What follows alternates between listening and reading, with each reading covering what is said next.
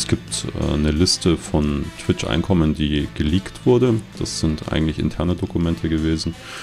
Und äh, ja, sehr, sehr zu meinem Verdruss, weil ich da auch noch drauf stand.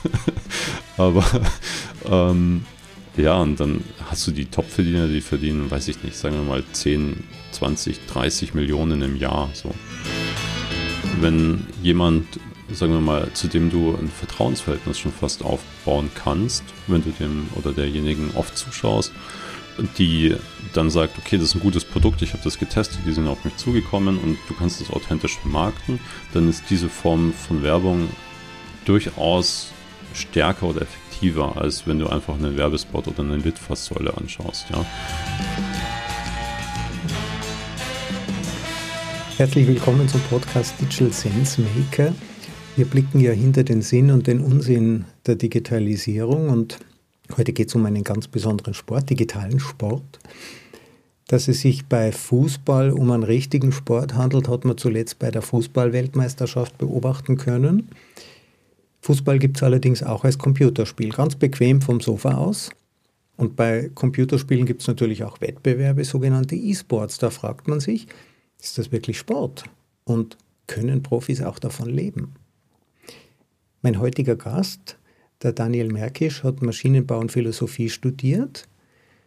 Seine Masterarbeit hat er geschrieben über die Gegensätze von Spiel und Arbeit und wie Computerspiele, was es da für Organisationsformen gibt.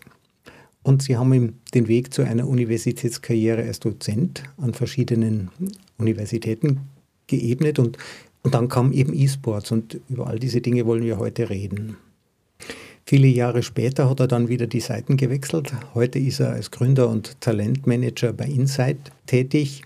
Äh, die, die Firma vertritt E-Sportler, äh, Sportler und, und andere Influencer. Daniel, freut mich, dass du da bist. Ja, freut mich sehr, Christoph. Grüß dich. Ähm, so ein Fußballprofi, der verdient ja Millionen. Ist E-Sportler nicht ganz so viel, aber ist das eigentlich noch Spiel, was die machen? Ja, Was ist das ist, Spiel? Das ist so eine Sache. Also mit dem herkömmlichen Datteln hat das dann wenig zu tun, wenn man einfach entspannt mal abends eine, eine halbe Stunde neben Fernsehschauen irgendwie äh, so ein bisschen zockt. Ähm, es, ist, äh, es ist auf Leistung getrimmt. Ich sage jetzt nicht, es ist Leistungssport, ähm, aber es ist äh, Leistungsspiel. Und äh, dementsprechend auch gar nicht so weit entfernt von dem Vergleich, äh, wenn wir beim Fußball bleiben, weil es ist ja das Herkömmlichste. Was hat ein Profifußballer noch mit äh, jemandem zu tun, der ab und zu mal auf der Straße so ein bisschen kickt mit Freunden? So, ja.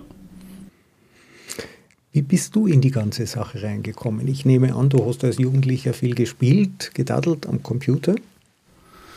Ja, sehr zum Leidwesen meiner Lehrer und meiner Eltern ähm, habe ich schon immer relativ viel Computer gespielt. Meine, meine Eltern hatten äh, einen 386er, ich bin, ich bin Jahrgang 84 und von daher gesehen von frühen Kindesbeinen angespielt, als das Internet dann aufkam, ähm, gerade gegen andere oder mit anderen Leuten oder beides beziehungsweise äh, recht, recht viel gezockt und ähm, immer schon ganz gut gewesen im Computerspielen im Vergleich zu, naja, meinen schulischen Leistungen. Äh, die waren immer hinten runter dann irgendwie so ein bisschen. Und äh, auch recht früh schon auf, auf, äh, auf Weltranglisten gespielt in, in ganz uralten Spielen. Dark Age of Camelot war so das erste äh, kompetitive Spiel, was ich gespielt habe. Und äh, ja, so ging das dann seinen sein, sein Weg. Ich habe dann äh, viel an der Uni gemacht, viel Forschung gemacht, viel Lehre gemacht und äh, habe darüber dann wieder den Bogen zum E-Sport, den es ja früher gar nicht gab. So, du warst gut in einem Computerspiel und die, äh, die Pausenhofdiskussionen war dann so, ja, wer was gemacht hat in dem Spiel und so. Und das war schon cool mit Freunden. Aber darüber hinaus war das ja komplett irrelevant, so gesehen. Und heute ist es ja nicht mehr ganz so irrelevant, wenn man gut in einem Computerspiel ist, weil man seinen Lebensunterhalt damit verdienen kann tatsächlich. Was war denn so dein größter Erfolg als E-Sportler? Ja, ich habe äh, E-Sport nicht so super lang gemacht, weil ich dann Richtung Influencer und Organisation und Kommentar Kommentatoren-Jobs gegangen bin oder Organisationsjobs auch. Ähm, ich habe mich qualifiziert für die WCA uh, World Cyber Arena in 2015 war das schon. Äh, und bin dann geflogen über Peking nach Jinjuan, das ist so innere Mongolei, und habe da um ein Preisgeld von ein paar hunderttausend gespielt, die ich nicht gewonnen habe. Drum, ich weiß nicht, ob man das als Erfolg titulieren kann, aber äh, für mich war es ein äh, persönlicher Erfolg, ja.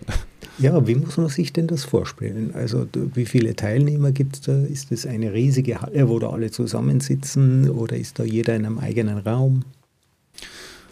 Ja, das ist unterschiedlich, weil wenn wir vom E-Sport reden, reden wir von extrem vielen unterschiedlichen Spielen, extrem vielen unterschiedlichen Publishern auch, also die, die das Spiel publizieren und damit auch Geld verdienen. Und in der Regel ist es von diesen Publishern, die richten dann Wettbewerbe aus, Weltmeisterschaften und so, ähm, weil die natürlich ein Interesse haben, darüber auch Marketing zu machen. Und damals die WCA war ein Bestreben, so eine Art Olympiade so gesehen. Da gab es dann verschiedene Spiele und Disziplinen und je nachdem, ob es dann ein Teamspiel ist, so wie League of Legends, wo dann 5 gegen 5 spielen oder ich habe damals Hearthstone gespielt, das ist so ein Sammelkartenspiel, könnte man fast sagen. Ähm, so eine, sowas ähnliches wie Magic the Gathering, so eine Mischung aus Poker und Schach.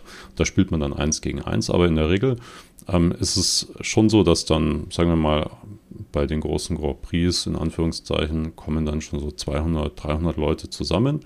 Die sitzen dann in so einer Venue, in einer Messehalle ist das dann meistens äh, veranstaltet worden und spielen dann einfach gegeneinander. Also du sagst die großen Hersteller, da gibt es ja Microsoft, Sony, Blizzard, ähm, gehört ja jetzt glaube ich zu Microsoft. Für die ist das also ein Marketinginstrument, äh, dass man ähm, Preisgelder publizieren kann, dass man Spieler hypen kann und auf diese Weise die Kommunikation ein bisschen an, anfeuert. Ja, also auch, ich meine, die Zuschauerzahlen, wenn man sich äh, gerade Dota oder League of Legends anschaut, die sind halt schon gewaltig, muss man sagen. Äh, mit einem Spektakel in teilweise, naja, in Stadien auch. Ähm, also die Arenen, die darum gebaut werden, sind äh, oder die existieren, sind auch mittlerweile relativ groß. Und ähm, das hat schon viele Zuschauer, weil die Spiele natürlich viele Spieler haben. Da reden wir von mehreren Millionen. Ähm, 100 Millionen gab es mal bei dem Spiel, was ich gespielt habe, ähm, von Blizzard. Ähm, ganz genau wissen wir es nicht, weil die einzigen Daten, die wir darüber haben, sind von den Publishern. Und ich meine, die haben natürlich ein Interesse daran, viele Spieler zu haben. Darum, naja, weiß man nicht so ganz genau. Wird Aber, manchmal ein bisschen äh, aufgerundet. Ja, vielleicht so. Man weiß auch nicht genau, wenn die sagen, wir haben 100 Millionen aktive Spieler, weißt du nicht, was ein, also was die Definition eines aktiven Spielers ist. Hat er einmal im Jahr eingeloggt äh, in seinen Account, hat er ein Spiel gemacht, so wir wissen es einfach nicht. Du sagst jetzt, da sind viele Zuschauer, also kann man sich das vorstellen wie ein Fußballspiel oder ein Boxkampf vielleicht, wo in der Mitte so ein, ein Ring aufgestellt ist und dann sitzen die Leute außenrum und feuern mit oder, oder sind die alle telemäßig eingeschalten? Ähm, es gibt äh, mittlerweile durchaus äh, viele der größeren Veranstaltungen, ähm, die sind vor Ort. Das ist tatsächlich in, in einem riesen Stadion, wie auch in einer Konzerthalle oder so. Und da sind Live-Zuschauer vor Ort, die die Teams dann anfeuern. Und ähm, das ist so ein bisschen ungewöhnlich, wenn man das nicht kennt, weil natürlich bewegt sich da nicht so viel auf der Bühne, weil die sitzen ja, wenn die 5 gegen 5 spielen, dann sitzen die hinter jeweils einem Rechner ähm, so aufgereiht mit, den, mit, mit unten auch noch Bildern oder äh, Bildschirmen, besser gesagt, wo dann steht, wer das ist, so was der gerade spielt, welchen Charakter der gerade spielt. Und ähm, ja, äh, also auf der Bühne tut sich nicht so viel, aber natürlich auf den Bildschirmen dann in der Halle okay. auch. Also die Verletzungsgefahr ist nicht so groß wie beim Boxen. Ja, es ist vergleichbar mit dem Schach, sagen wir es mal so. Okay, Schach ist ja ein sehr schönes Beispiel. Schach ist ja auch eine Spielform, die zumindest Insider kennen das. Das wird dann im Fernsehen übertragen. Ähm, da kann man ganze Partien nachvollziehen. Ähm, wie lange dauert denn eigentlich so eine Vorbereitung? Muss man da auch trainieren? Ja, das ist wieder sehr, sehr äh, stark spielabhängig und eventabhängig auch. Also mh, hm, wir haben damals, wir mussten Lineups bauen. Das geht jetzt, glaube ich, schon sehr ins Detail, äh, je nachdem, welche Karten man da mitnimmt.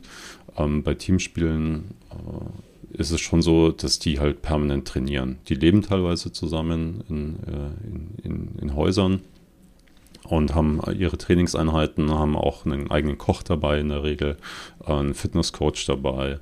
Also denen fehlt so gesehen an nichts, aber die sind, äh, die sitzen die ganze Zeit dann aufeinander und müssen natürlich schauen, dass sie trainieren. Aber auch ein Fitnesscoach, also ohne einen äh, gesunden Körper gibt es auch keinen gesunden Geist? Das ist die Idee dahinter, ja. Ähm, es ist relativ neu, auch ähm, dieses ganze Fitnesskonzept, auch mit dem Koch dabei. Aber gerade die, äh, die Teams an der Weltspitze haben das eigentlich schon länger, ja. Und da geht es vermutlich auch um das Mentale. Also, dass man auch den Druck standhält, wenn es jetzt wirklich um ein paar hunderttausend Euro Preisgeld geht. Ja, man hat das ähm, generell, egal was man an der Weltspitze macht, so, was man kompetitiv macht, sei es jetzt Computerspielen, sei es jetzt Schachspielen oder sei es auch irgendeine andere Tätigkeit, sei es jetzt Fußball oder so, ähm, dann spielt man oder man ist im Wettkampf gegen andere Leute, die ja auch an der Weltspitze sind, die ein ähnliches Skillset haben und oft entscheiden dann einfach auch mentale Faktoren, klar. Und natürlich auch ein wenig Glück und die Tagesverfassung. Ja, absolut. das stimmt. Je nach Spiel mehr Glück als bei anderen Spielen. Also für mich als Außenstehendes ist das ja ein, ein, ein, ein, wie soll ich sagen, ein spanisches Dorf. Ich beobachte meinen Sohn, der ist jetzt elf, der spielt Minecraft, ja, also das, das darf er gerade noch, ja, also andere Spiele haben ihm seine Eltern noch nicht erlaubt. Ähm, was motiviert eigentlich jemanden, bei so einem Spiel zuzuschauen? Ja, es gibt unterschiedliche Gratifikationen, also Motivationsfaktoren, warum Leute da zuschauen. Ähm, bei dem Beispiel Fußball analog dazu, was motiviert Leute beim Fußballspielen zuzuschauen. Ja, es ist immer in erster Linie Unterhaltung natürlich. Und dann gibt es natürlich auch Leute, die Fans von ähm, bestimmten Spielern oder bestimmten Vereinen sind. Das gibt es natürlich auch. Äh, Im E-Sport ist jetzt noch nicht so alt eingesessen, natürlich. Ähm, aber also ich habe viel selber gestreamt. Ich habe sieben Jahre hauptberuflich gestreamt, ähm, was dann eher in die Unterhaltungsschiene geht. Das ist wie eine Bühne im Prinzip, auf der man dann ist. Und da sind dann Zuschauer. Man filmt sich auch dabei selber. Und ähm, ich bin jetzt nicht der unterhaltsamste Mensch, muss ich dazu sagen. Also man hat es jetzt vielleicht schon mitgekriegt, mein Temperament ist eher äh, sehr nordisch und äh, ich kann so eine Bühne nicht so wirklich gut füllen emotional, ähm, aber mir haben die Leute zugeschaut, weil sie besser wurden im Prinzip. Wenn du gut bist und du kannst gut erklären, was du machst, dann kann jemand, der zuschaut, hm, das relativ leicht kopieren auch ja, je nachdem, was das für ein Spiel ist. Und stell dir mal vor, du schaust jetzt ein Fußballspiel Bayern gegen Dortmund und am Ende der 90 Minuten bist du auf einmal ein viel besserer Fußballspieler geworden selber. Das ist ja schon faszinierend. Und ähm, wenn du es schaffst, ähm, also bei mir war es so, wenn du es schaffst, ähm, in den 90 Minuten so viel zu erklären und so viel Wissen auch rüberzubringen, dass die Leute besser werden, als ob sie selber, sagen wir mal, drei oder vier Stunden selber Fußball gespielt hätten, dann ist es natürlich ein Mehrwert für den Zuschauer oder die Zuschauerin und naja, das ist zum Beispiel ein Einschaltgrund. Aber es gibt sehr viele unterschiedliche. Also ich kenne es vom Schach. Ich gucke mir ganz gern Schachpartien an, gerade die Eröffnungen. Also später bin ich dann nicht gut genug, um noch zu profitieren, aber immerhin bei den Eröffnungen kann ich wirklich was lernen, wenn ich mir angucke, was eben andere tun. Und so macht, erklärt mir mein Sohn auch diese schrecklich viele Zeit, die er vor Minecraft-Videos von YouTubern verbringt, äh, von Gamern, äh, die das Ganze streamen oder wie du gesagt hast, äh, als, als Streamer. Wie viele Zuseher hast du gehabt für deinen Stream und, und wie muss man sich denn das vorstellen? Ja, das ist unterschiedlich gewesen, je nachdem. Also dadurch, dass ich aus dem E-Sports kam und sehr gut in einem Spiel war, ich habe Weltrangliste so, weiß ich nicht, Top 25 oder so gespielt. Es gab keine offiziellen Listen, aber sowas, so Pi mal Daumen. Ich habe Turniere um die ganze Welt gespielt. Ähm, Top 25 von 50 Spielern oder? Naja, von laut Blizzard 100 Millionen. aber wie gesagt, ja, das weiß ich nicht, wie viel es dann im Endeffekt waren. okay, also aber das ist schon mal nicht so schlecht. Das ist schon, schon ganz okay gewesen. Ja. Es, hat, es hat gereicht, um darüber äh, ein bisschen äh, Einkommen zu erzeugen. Ja. Äh, Sorry, jetzt habe ich die, die nee, Frage. Du, du hast dann deine Fans mitgenommen ins Streaming. Du hast dich also zu Hause im Keller deiner Eltern eingebunkert? Ja, ich war, ähm, ich war nicht mehr bei meinen Eltern. Ich bin äh, schon ein bisschen älter für die Szene gewesen. Ich war immer einer der Ältesten. ähm, aber es war zu einer Zeit, wo ich, ähm, wo ich als Dozent unterwegs war an vier Universitäten in Hessen. Und ähm, es war für mich ein bisschen verblüffend, weil ähm, ich hatte meinen mein Master, du hast es vorhin schon erwähnt gehabt, ähm, in Organisationsberatung geschrieben über, wie organisieren sich Menschen in der, ich habe das damals noch virtuelle Realität genannt. Heute versteht man unter virtueller Realität so ein bisschen was anderes, aber sagen wir mal im Internet, ja. Anhand von Beispielspielen ähm, und habe dann lange gelehrt und bin dann so von einer Uni zur nächsten getingelt und habe damals äh, in Fulda Personalentwicklung äh, eine Vorlesung gehalten.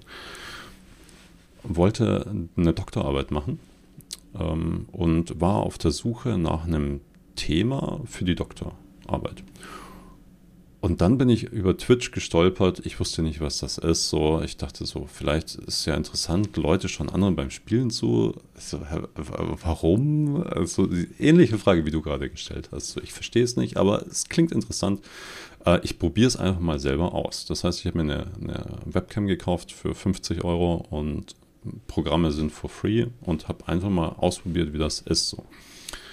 Und am Anfang war das, also ich dachte, ich habe einen an der Klatsche, muss ich gestehen, weil, also man filmt sich selber, man hat keine Zuschauer, man spricht eigentlich die ganze Zeit mit sich selber und filmt sich dabei. Aber ich dachte so, okay, also das war es dann komplett mit meiner, mit meiner psychischen Gesundheit. Und ähm, auf einmal kommen dann so Zuschauer immer mal wieder so. Und auf einmal werden das dann mehr. Und man, man kann sich dann mit denen unterhalten, die können im Chat schreiben und man liest die Fragen davor und kann die Fragen beantworten. Und das ist dann eigentlich der richtige Streamstart gewesen. So. Und das hat dann nicht so lange gedauert, als ich dann auf einmal mehr Zuschauer hatte, wenn ich irgendwie von meinen Vorlesungen gekommen bin und den Rechner angeschmissen habe, als in meinen Vorlesungen selber. Und das war verblüffend für mich, ja. Also man muss sich das ja vorstellen, also jeder von uns kennt Videos und, und die meisten von uns kennen auch Streams, die finden dann quasi in äh, Echtzeit, kann man das Video zugucken, ist wie Fernsehen, aber eben über Internet, über YouTube und mhm. Twitch ist ja in gewisser Weise vergleichbar mit YouTube. Was sind so die großen Unterschiede? Naja, also mittlerweile hat YouTube das Format kopiert ähm, und es gibt YouTube Live. Also es ist eigentlich YouTube Live bloß auf einer anderen Plattform, die von Amazon gekauft wurde für, ich weiß nicht, 28 Milliarden oder so. Also ähm, da steckt mittlerweile auch viel Geld drin hinter den Plattformen natürlich. Okay, also man legt dort seinen Livestream an, äh, verbindet es mit dem Computerspiel. Das heißt, im Livestream kann man sehen, was auf deinem Bildschirm stattfindet. Das Computerspiel bei Ego-Shootern, ob man gerade wen abschießt oder bei Kartenspielen, welche Karten gerade, äh, gerade da sind oder welche Züge man gerade macht. Und dann mhm. gibt es auch noch ein kleines Rechteck oder einen kleinen Kreis. Dort sieht man den Spieler selber. Also du mit deinen Selbstgesprächen, wo du dich selber filmst. Ja. Und dann gibt es noch ein Fenster, wo quasi ein Chat, also das kennt man von, von äh, WhatsApp, äh, kennt man von Telegram, da gibt es quasi die Kommunikation. Und da kann sich aber jeder einklinken. Da hast du dann plötzlich ein paar hundert Zuseher, die mit dir kommunizieren, die dir gratulieren, wenn du einen guten Spielzug gemacht hast äh, oder, oder die auch Fragen stellen. Ja, genau. Ja. Oder einfach nur irgendwelche Bilder reinposten. das geht auch. Da muss man sich aber ganz schön konzentrieren. Also du, äh, du tippst ja gleichzeitig mit denen oder sprichst du mit denen übers Mikrofon? Wie geht das? Ich spreche mit denen übers Mikrofon. Ich kann auch schreiben, aber da wird es halt schon eng, weil wenn du äh, spielst und du spielst competitive, ähm, dann zählt im Prinzip jede Sekunde. Also je nachdem, welches Spiel du spielst. So. Ähm, und bei vielen Spielen hast du ja keine Hand frei, weil du die, die Tastatur ja und die Maus benutzt die ganze Zeit. Das heißt, du kannst nicht schreiben. Ähm, für mich war es schwierig, weil ich bin nicht, nicht multitaskingfähig. Also überhaupt nicht. Bist du ähm, etwa ein Mann? ja, wahrscheinlich. ich habe es ich äh, lange probiert, mir anzutrainieren, aber es funktioniert einfach nicht. Und ähm, das ist halt, selbst wenn du dich dann permanent nebenher unterhältst, neben irgendwas, ich weiß nicht, wie es dir geht, so wenn du Schach spielst zum Beispiel und du führst aber ein Gespräch mit drei Leuten gleichzeitig, dann leidet natürlich dein, dein Game darunter. So. Und so ist das dann bei mir zumindest gewesen, wenn ich auch gespielt habe on Stream. Also beim Autofahren funktioniert das ja noch einigermaßen, also außer es regnet und die Fahrbahn ist glatt. Aber wenn man normale Situationen hat, dann kann man da noch sprechen. Wenn man allerdings dann plötzlich, weiß ich nicht, 20 Kommunikationspartner hätte, dann wird es ja wirklich schwierig. Ja, ja. Und wenn es dann Hunderte sind, die, äh, die permanent irgendwelche Fragen haben, ähm, dafür bist du ja da. Und da musst du es so ein bisschen teilen. Für mich war es immer ein großer Spagat, ähm, deswegen zwischen dem Streaming und dem Entertainment und dem ähm, E-Sport und dem Competitive Spielen, so gesehen. Ja. Ja, da muss die Leute natürlich noch unterhalten und man will ja auch davon leben. Das ist ja wirklich Arbeit. Arbeit gehört ja bezahlt. Äh, man erwartet sich einen gerechten Lohn. Wo kommt denn der her? Ja, im Prinzip ist es so wie bei ganz vielen Medien über die Reichweite. Wenn du Reichweite hast, dann bist du interessant, weil ähm, du Werbefläche hast. Und die Werbefläche kann man monetarisieren, weil sich Werbepartner dafür finden. Das, das ist relativ simpel. Das heißt, du hast dann Anfragen gekriegt, äh, da hat jemand gesagt, ich habe ein neues äh, Duschgel und könntest du mal kurz äh, Werbepause machen und darauf hinweisen. Duschen auf Twitch, ähm, schwieriges Thema. Also äh, ja, aber rein theoretisch schon. Also am Anfang waren das ähm, Werbepartner, die eh schon im Markt sind, also sagen wir mal Hersteller von Headsets, Mikrofonen, Tastatur, Maus und so weiter und so fort. Oder auch einfach Computerspielen. Es gibt ja extrem viele Computerspiele und wenn du eine Reichweite hast, ich meine, ich habe zu meinen Hochzeiten im Durchschnitt, sagen wir mal so, also im, im wirklichen Durchschnitt 1300 Zuschauer und Zuschauerinnen gehabt. Und da bist du also Live-Zuschauer und das sind dann am Tag, sagen wir mal, so 15.000 bis 20.000, vielleicht auch mehr Leute, die du dann erreichst. Und das ist natürlich eine relevante Zielgruppe, weil die ja offensichtlich computerspielaffin sind, auch technikaffin sind ähm, und Twitch schon gefunden haben, in Anführungszeichen. Und dann bist du natürlich eine ganz, eine ganz gute Werbefläche für andere Computerspiele zum Beispiel. Ja. Und äh, im Laufe der Zeit hat sich das aber weiter rumgesprochen, sage ich jetzt mal. Und dann kamen auch ganz äh, große, sagen wir mal, renommierte Non-Endemic-Partner in den Markt rein. Ein Non-Endemic-Partner, der hat also zuerst mal nichts mit Spielen am Hut oder macht ganz andere Dinge. Was gibt es da für Beispiele? Naja, also McDonalds zum Beispiel. Okay, ja. Ist naheliegend, dass Computerspieler gelegentlich auch was essen müssen und dafür nicht viel Zeit äh, zur Verfügung haben. Und wie muss man das sich vorstellen? Machst du dann, hältst du zwischendurch einen Hamburger in die Höhe und sagst, den gibt es jetzt für 2,50 Euro, wenn man meinen Gutscheincode verwendet? Ja, den habe ich, zu, hab ich zugeschickt gekriegt in der Post so. Nein. Ähm, das, äh, also es geht schon viel über Rafflings und, und solche Codes auch so. Äh, zum Beispiel Raffling, was ist Raffling? Ein Reflink ist äh, ein, ein Link, den du im Chat postest zum Beispiel und dann klicken die Leute drauf und dann kommen die auf eine Landingpage von dem Burger deiner Wahl zum Beispiel. Und dann gibt es dann den Daniel Burger mit extra Tomaten drauf und dann können die den klicken und kaufen und kriegen dann 10% Rabatt zum Beispiel. Ja. Man druckt sich dann den Gutschein aus oder den Gutscheincode, geht dann zu McDonalds, gibt den ein und das war's dann auch. Ja, das Beispiel hinkt jetzt so ein bisschen, weil ähm, also in dem Beispiel bestellst du deinen McDonalds Burger online einfach. So, ja. Also da musst du es nicht ausdrucken, sondern es ist automatisch verrechnet. Wow.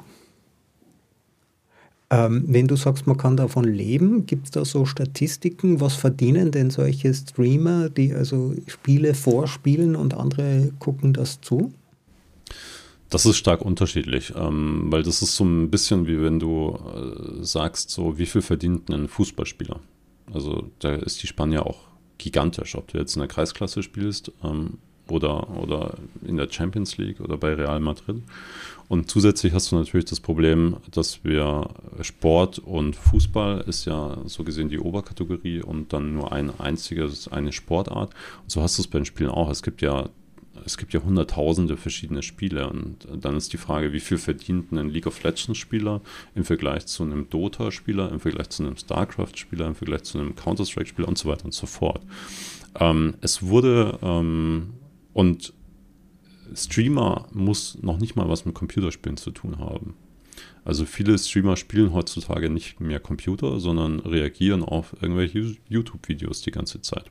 Oder machen andere Sachen, reisen rum und filmen sich dabei zum Beispiel.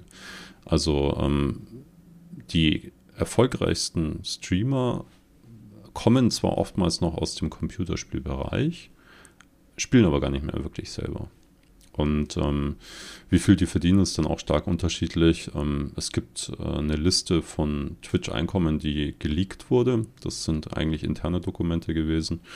Und äh, ja, sehr, sehr zu meinem Verdruss, weil ich da auch noch drauf stand. Aber ähm, ja, und dann hast du die Top-Verdiener, die verdienen, weiß ich nicht, sagen wir mal 10, 20, 30 Millionen im Jahr. So. Ja. Aber das ist natürlich nur die absolute Spitze und äh, der in Anführungszeichen amerikanische Traum. Jeder kann 10, 20, 30 Millionen im Jahr verdienen, wenn er einfach so sich für 50 Euro eine Webcam kauft, ein Mikro anschließt und dann einfach Computer spielt. Ist auch schon so ein bisschen, äh, da würde ich jetzt nicht drauf reinfallen. Also je früher man anfängt, umso besser ist es wahrscheinlich auch in diesem Business. Und es ist auch interessant, einfach zu sehen, da sind Millionen zu machen. Und wenn auch Nebenerwerbsstreamer, die sonst noch einen richtigen Beruf haben, auch mal 10.000 Euro auf der Seite dazu zu verdienen, ist jetzt auch mal nicht so schlecht. Also es ist ein faszinierendes Geschäftsmodell, das eben wie vieles andere auch werbefinanziert ist. Hast du auch mal Werbung gemacht für Zigaretten? ja, ich bin nicht Raucher, also es kam eh nie in Frage. Aber abgesehen davon, ähm, dass mein moralischer Kompass noch halbwegs funktioniert und äh, das auch diesbezüglich keine Frage war. Nein, nein, das habe ich, das habe ich äh, nicht gemacht. Ähm, auch es ist schwierig mit der Plattform Alkohol und Zigarettenwerbung. Dadurch, dass die Plattform mh, mm, auf Twitch war ich hauptsächlich unterwegs. Ich habe ein bisschen YouTube gemacht. Ich weiß nicht, wie es da ist. Ich glaube auch nicht anders. Aber es gibt da strenge Richtlinien, gerade wenn du in Deutschland streamst, ähm, was du darfst und was du nicht darfst. So, das war immer auch so ein bisschen eine Grauzone, weil ähm, diese Regularien natürlich nicht vom Himmel fallen und wenn du in einem neuen Markt bist, dann findest du dort erstmal alles, ähm, bis das dann reguliert wird, auch von der Regierung zum Beispiel. Ja. Und Kinder werden ja da auch möglichst geschützt. Alles funktioniert nicht immer, wie du sagst, es gibt Grauzonen. Aber es liegt auch im höchsten Interesse dieser Plattformen, eben nicht in Verruf zu kommen und auch ähm, äh, Streamer haben vermutlich wenig Interesse mit, weiß ich nicht, Parteipolitik, äh, mit, mit problematischen Fragen in Zusammenhang äh, gebracht zu werden. Das lohnt sich dann einfach nicht, weil das Image dann auch nicht mehr hält. Ja, wobei natürlich ähm, es gibt auch viele schwarze Schafe, so gesehen, ähm, muss man sagen. Ähm, denen wäre das, glaube ich, wurscht. Oder äh, ich meine, du hast auch einen positiven Effekt, dass dann Leute sich über dich aufregen, was dir mehr Reichweite bringt. Ich meine, das haben wir in den klassischen Medien auch eins zu eins. Und ähm, mit so die härteste, äh, der härteste Grenzfall in den letzten Jahren war Glücksspiel, zum Beispiel auf Twitch. Ähm, muss man, muss man, glaube ich, auch einfach mal ansprechen. Äh, bin ich persönlich absolut kein Fan von ähm, logischerweise, aber es äh, war lange erlaubt. Auch die ganz großen Streamer im deutschsprachigen Bereich äh, haben das gemacht, machen das teilweise heute noch so. Ähm, ja, gibt es auch. Ja, also alleine schon das Zugucken kann natürlich süchtig machen. Wie lang, ähm, wie lang dauern, haben denn deine Sessions gedauert? Wie lang kann man eigentlich, du hast gesagt, du hast, ähm, erinnere mich richtig, 1200 ähm, äh, gleichzeitig, aber waren es 11.000. Also das äh, hätte ich jetzt auf, auf 10 Stunden hochgerechnet oder, oder wie, wie, wie kann man sich das vorstellen? Ähm, meine längste Session waren, glaube ich, so knappe 30 Stunden am Stück. Ähm, das ist natürlich, das klingt jetzt schon sehr lang, ähm, aber ich bin da, also ich bin da relativ geduldig, muss ich sagen.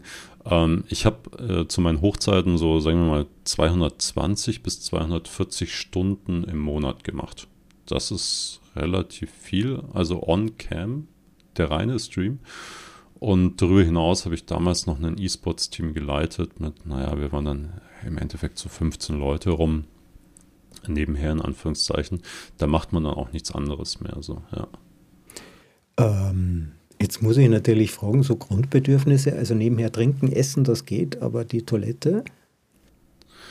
Ja, muss man schnell sein. naja, also rein theoretisch, ich meine, natürlich, also wenn du, wenn du deine, ich habe so im, im, Schnitt, sagen wir mal, 10 bis 12 Stunden am Tag gemacht, ja, da gehst du immer weg, aber ähm, am Anfang war das jetzt noch nicht so das Problem. Du merkst aber schon, wenn du, das ist wie, wie wenn du eine Bühne hast oder ein Fernsehprogramm und da auf einmal läuft da nichts mehr. Und äh, das merkst du in den Zuschauerzahlen schon, dass dann, sagen wir mal, jedes Mal, wenn du auf der Toilette warst, äh, fehlen dann 10 bis 15 Prozent der Zuschauer. das ist dann schon ein bisschen, bisschen komisch, ja. Ja, das hat, ich finde es total spannend, denn das hat alle seine eigenen Herausforderungen. Manche unserer Hörer werden jetzt innerlich vielleicht den Kopf schütteln, aber andere ja. werden das vielleicht auch ein bisschen verstehen. Und Danke auch für diese, diese spannenden äh, äh, Einblicke, die äh, selbstkritischen Einblicke. Es ist ja, glaube ich, einmal ein Spieler wirklich gestorben, weil er dehydriert war.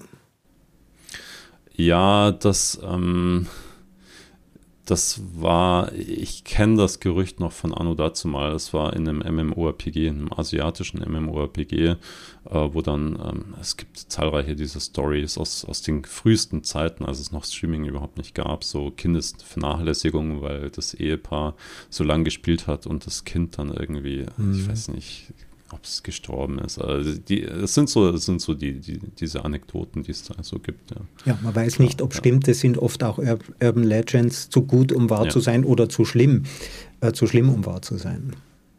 Ja, ja, oder auch wenn dann so Accounts dann gelöscht wurden oder gebannt wurden, dass die Leute dann beim Publisher im Büro aufgetaucht sind und keine Ahnung was so. Also da gibt es äh, viele Stories, keine Ahnung, was da dran ist. Aber dann es ist immer für mich der Unterschied, ob man es dann beruflich macht und ähm, ob du so gesehen davon abhängig bist, das zu spielen. Weil ähm, gerade mit Computerspielen Spielsucht, ähm, ich habe es ja schon in einem anderen Thema gerade angesprochen, ähm, Computerspielsucht äh, ist ja auch eins der großen Forschungsthemen neben Gewalt und Spielen am Anfang gewesen. Ich musste immer den Kopf schütteln, weil es eigentlich zu Computerspielen nur zwei Forschungsthemen gab. Entweder wie gewalttätig machen sie uns und wie süchtig machen sie uns, war dann das, der, der zweite. Und was kommt da raus? Also machen uns Spiele gewalttätig oder waren wir das vorher schon oder hat das keinen Zusammenhang?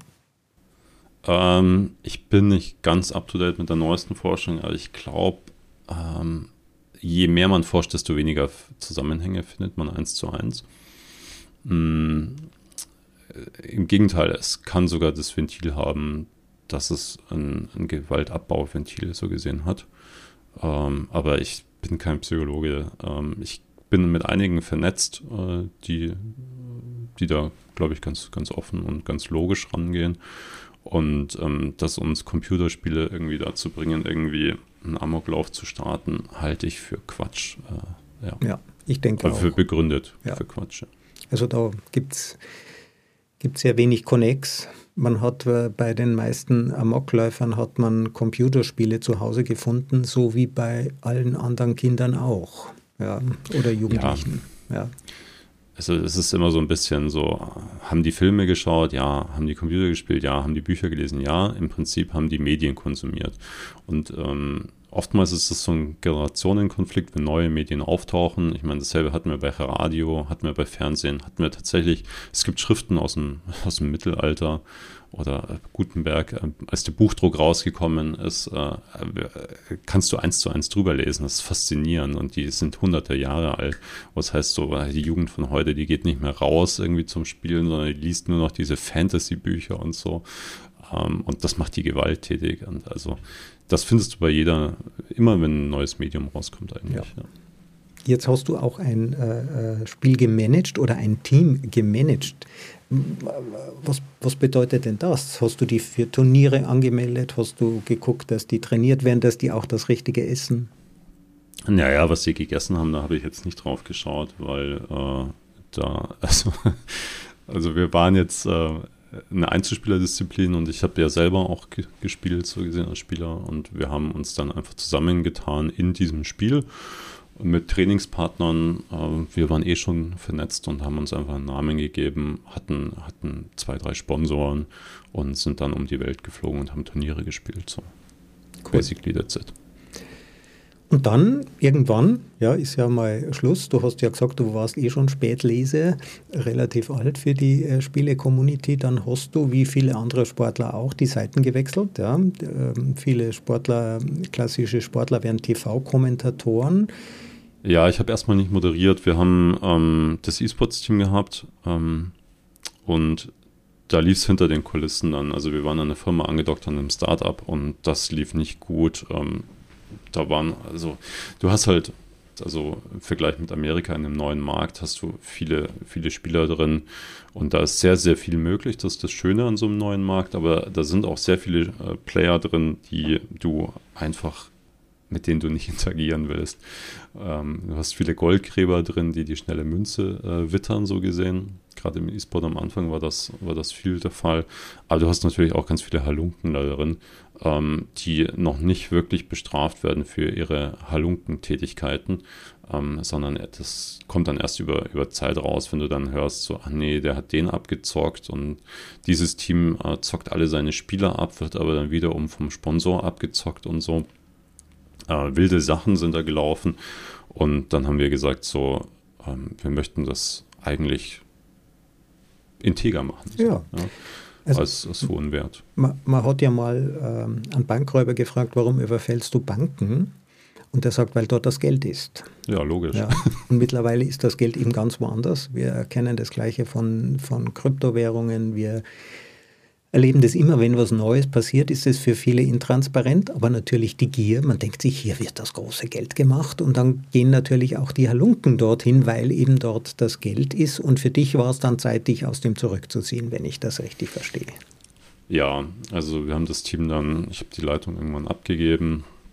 Das Team war auch fein so, wir hatten auch ähm, in, in unserem Rahmen auch ganz gute Erfolge so und äh, dann standen wir da, so ohne Organisation dahinter. Und dann haben wir uns gefragt, ja, was, was machen wir jetzt eigentlich? Schließen wir uns mit einem anderen Team zusammen, weil das Team hat an sich super funktioniert. Wir waren auch super happy miteinander. Und äh, so ist dann ursprünglich Inside entstanden, weil wir gesagt haben, gut, dann probieren wir es einfach selber. Dann verwalten wir uns selber. Äh, von uns hatte zwar keine Ahnung von irgendwie irgendwas, was mit diesem BWL zu tun hat oder Startup. Ich meine, ich habe Organisationsberatung im Master äh, noch gelernt, ja. Ähm, aber das war schon ähm, ein Sprung ins kalte Wasser und äh, hat sich, glaube ich, auch ganz gut ausgezahlt. Wir haben auch den Fokus dann geändert, weg vom E-Sport hin zu, zu Influencer-Marketing und äh, ja, mittlerweile hat die Firma doch ihre 40 Mitarbeiter, glaube ich. Ja. Wir haben uns ja übers Influencer-Marketing äh, kennengelernt. Wir haben gemeinsam ein Projekt für Intel gemacht. Jetzt, ähm, der Markt funktioniert, wenn ich das, und äh, ich verstehe den auch noch nicht zur Gänze, aber ich finde es total spannend. Das heißt, es gibt eine große Firma, die wendet sich an euch und sagt, habt ihr denn Kommunikatoren für mein Produkt? Ja, zum Beispiel.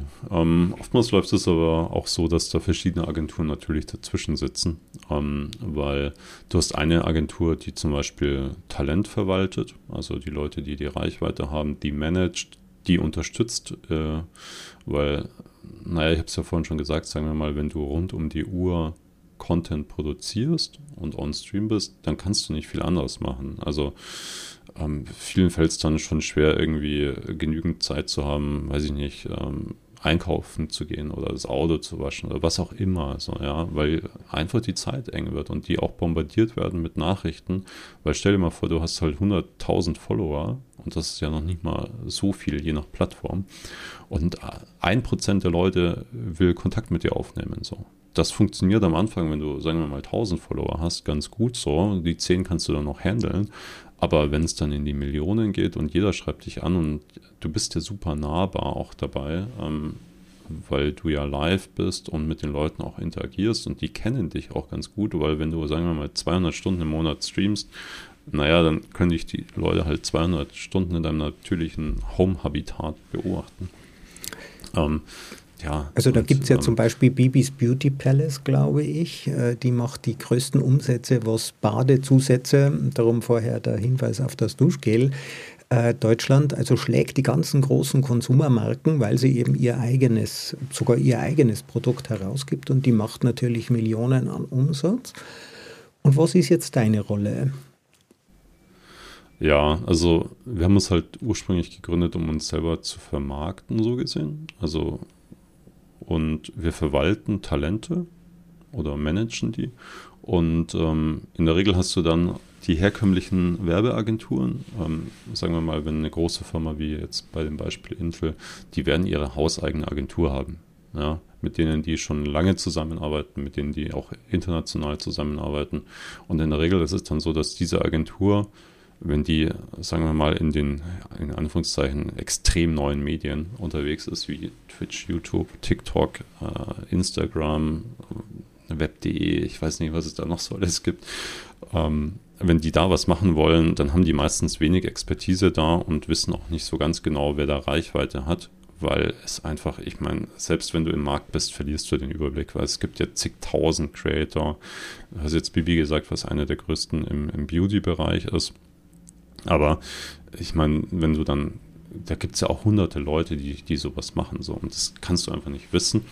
Und äh, die gehen dann meistens auf eine andere Agentur, die marktnah ist, zu und die dann auf eine Talentagentur zum Beispiel. Also du hast meistens so zwei bis drei Agenturen in der Mitte, ähm, weil es auch einfach so vom, so wie es gebaut ist, Sinn ergibt, ja. Ich bin ähm, als Keynote-Speaker, das ist ja mein, mein Hauptberuf, die Bühne, da bin ich unter den Top 100 Speakern bei Speakers Excellence gelistet. Das ist die größte deutsche, äh, deutschsprachige Redneragentur.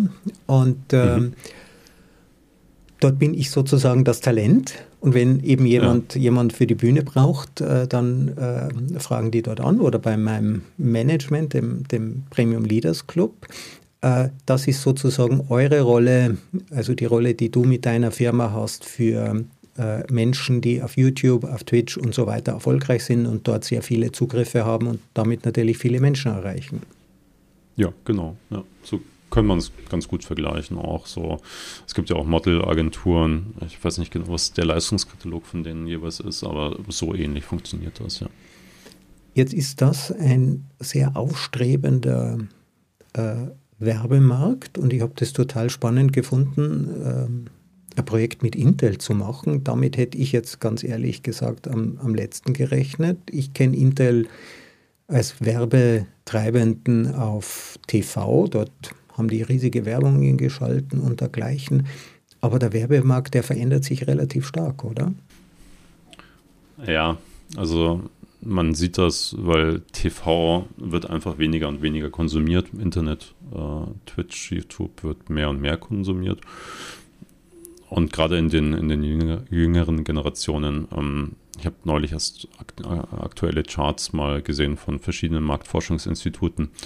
Ja, also ich meine, wenn, wenn Sat 1 nachmittags weniger Zuschauer hat als der größte Streamer auf Twitch zum Beispiel, ähm, schon fast, dann, naja, musst du als Werbetreibender auch in den Markt gehen, klar. Ja.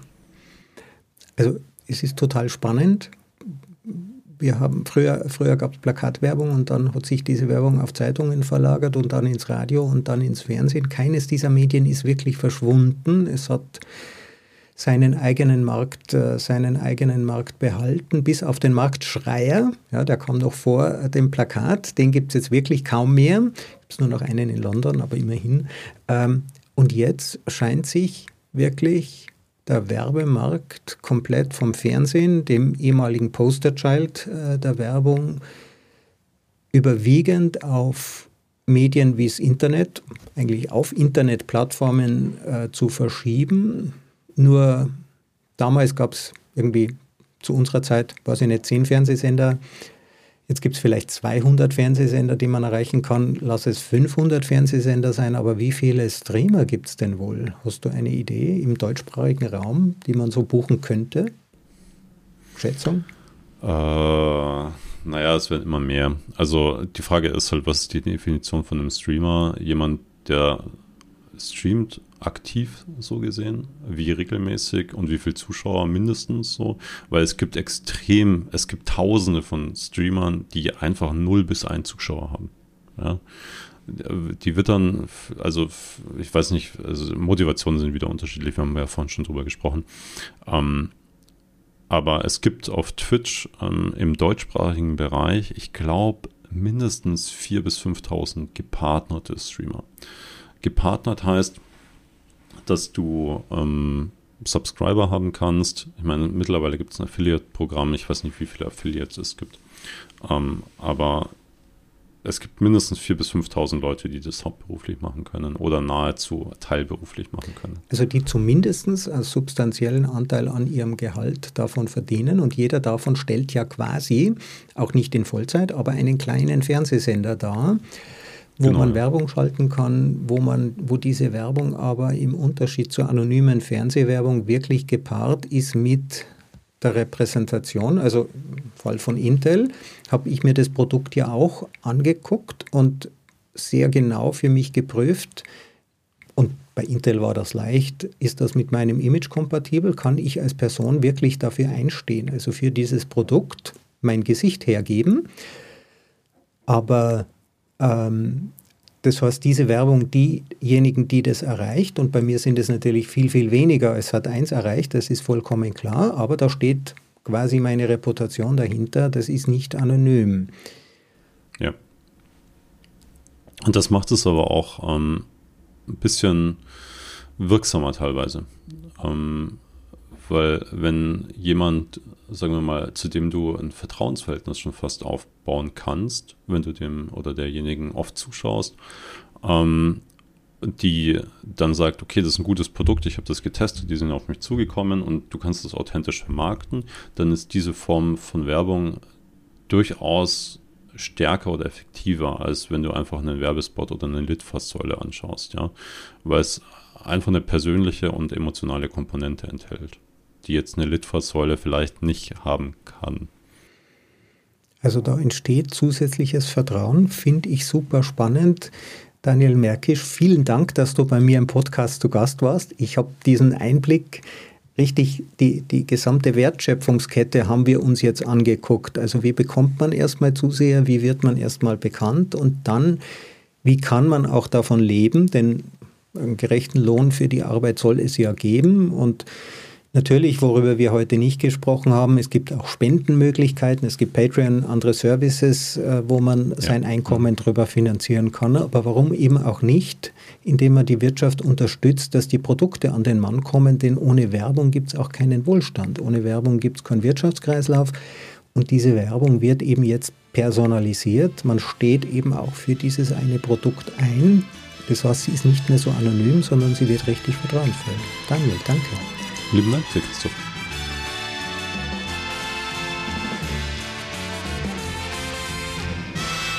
Diese Folge wurde präsentiert von Auf Wellenlänge. Www.aufwellenlänge.de